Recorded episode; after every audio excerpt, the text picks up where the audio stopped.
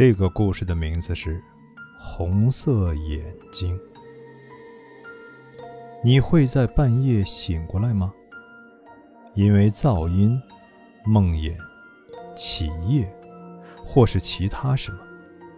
你会吗？下班时间到了，他趴在办公桌上，脸色很不好看。应付了几句周围同事的嘘寒问暖，他咬咬牙。站起身收拾东西。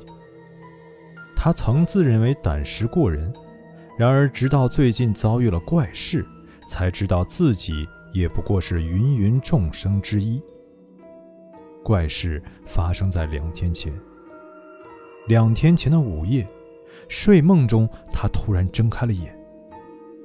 他自幼认床，不久前搬到这栋公寓，睡在屋中唯一一张双人床上后。睡眠质量一直就不高，失眠多梦是家常便饭。但今晚不同，没有失眠，也没有梦回。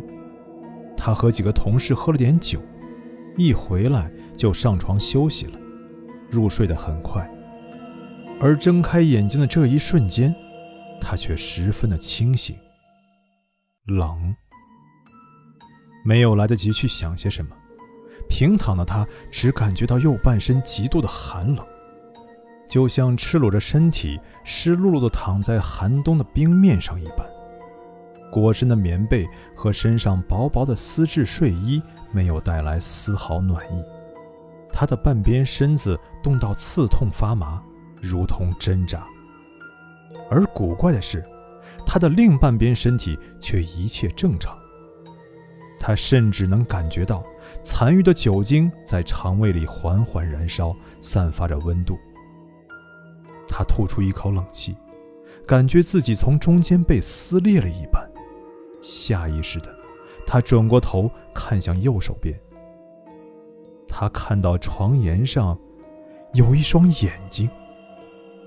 小区里夜间照明不是很好，今晚也没有月光。屋子里的黑暗浓郁到化不开，但他仍十分确定，那是一双眼睛，因为那双眼睛散发着红光，淡淡幽幽的红光，光芒十分微弱，但他能感觉到，这双眼睛迎上了他的目光，他在与他对视。他想坐起身，却发现自己无法动弹。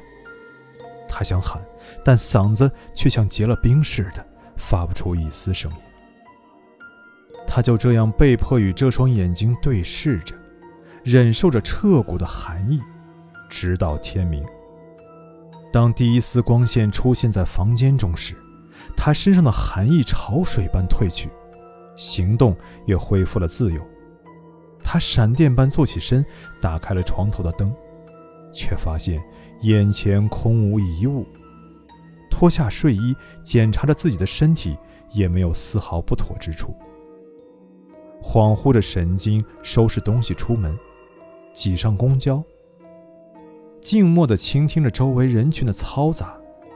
他朝窗外伸出手，清晨的阳光洒在手心，暖暖的。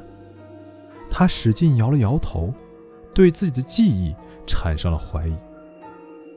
喝多了，到了单位后，眼瞅着一堆新任务，昨晚的古怪经历很快被他抛至脑后。忙碌工作了一天，夜晚，他又躺在了床上。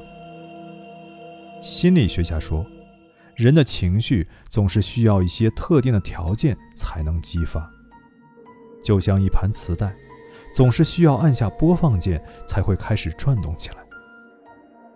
盖好被子后，他看了眼床沿，什么都没有。可那双诡异的红色眼睛还在他心中缓缓浮现。他失眠了。昨晚发生的一切是梦魇吗？还是类似于鬼压床的生理现象？他辗转反侧，拿着手机不断在网上搜寻着，翻阅着论坛里一个个帖子。明知道其中大多都是作者道听途说、虚构甚至胡编乱造的故事，但他还是不断翻阅着，借此压抑和逃避自内心深处散发的恐惧。渐渐的，他的眼皮开始打架，拿着手机缓缓合上了双眼。冷。他睁开眼睛，熟悉的寒冷感再次从整个右半身的骨头缝里慢慢渗出，与之一同滋生的还有内心巨大的恐慌。他确信了，这不是梦境，而此刻他知道，床沿边的那双眼睛一定又出现了。那双眼睛一定有古怪。他仿佛已经感受到了右手边的床沿上，一双不带感情的红色眼睛正在注视着他。他的身体由于寒冷轻微的抽搐着。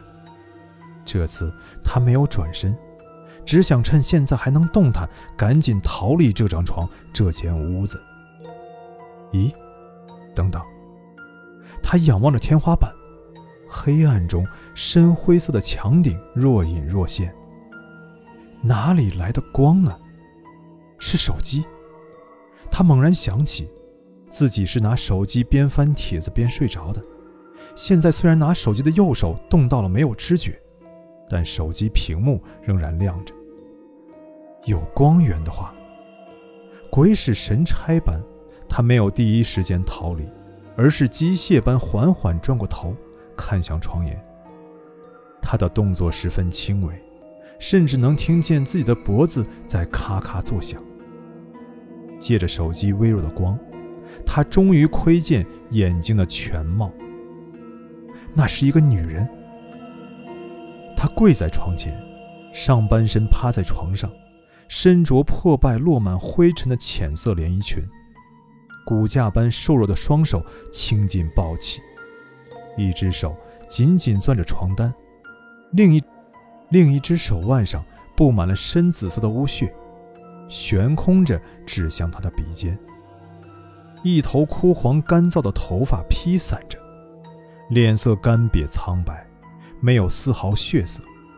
薄薄的蜡黄色嘴唇紧抿着，两眼圆睁，从深陷的眼窝中发散出淡淡的红光。他就这样面目狰狞地指着他，与他对视着。他感到血液都凝固了，下一刻，他想要坐起的身体再次被束缚在床上，无法动弹。为什么要转头去看？他极度的后悔着。他没有想过这女人从何而来，姓甚名谁，因为在他看来，这根本就是一个死人。没有呼吸，动作神情凝固。没有一丝迹象表明他还尚在人间。可就是这样一个死人，却连续两晚出现在他床头，眼冒红光，表情狰狞地与他对视着。经过一段时间的惊骇，见到对方只是一动不动，恍如雕塑，他的情绪渐渐稳定下来，混乱的思维也渐渐回到正轨。他开始观察起眼前的女人。女人的年龄应该不会超过四十岁，身穿的连衣裙也看不出本来的颜色，但也可辨认出是几年前的流行款。手腕上的血迹伤痕是割腕自杀。她样貌虽然狰狞可怖，但倘若将干枯的脸颊重新填充，皮肤也涂上一层人色的话，倒也还是个美人胚子。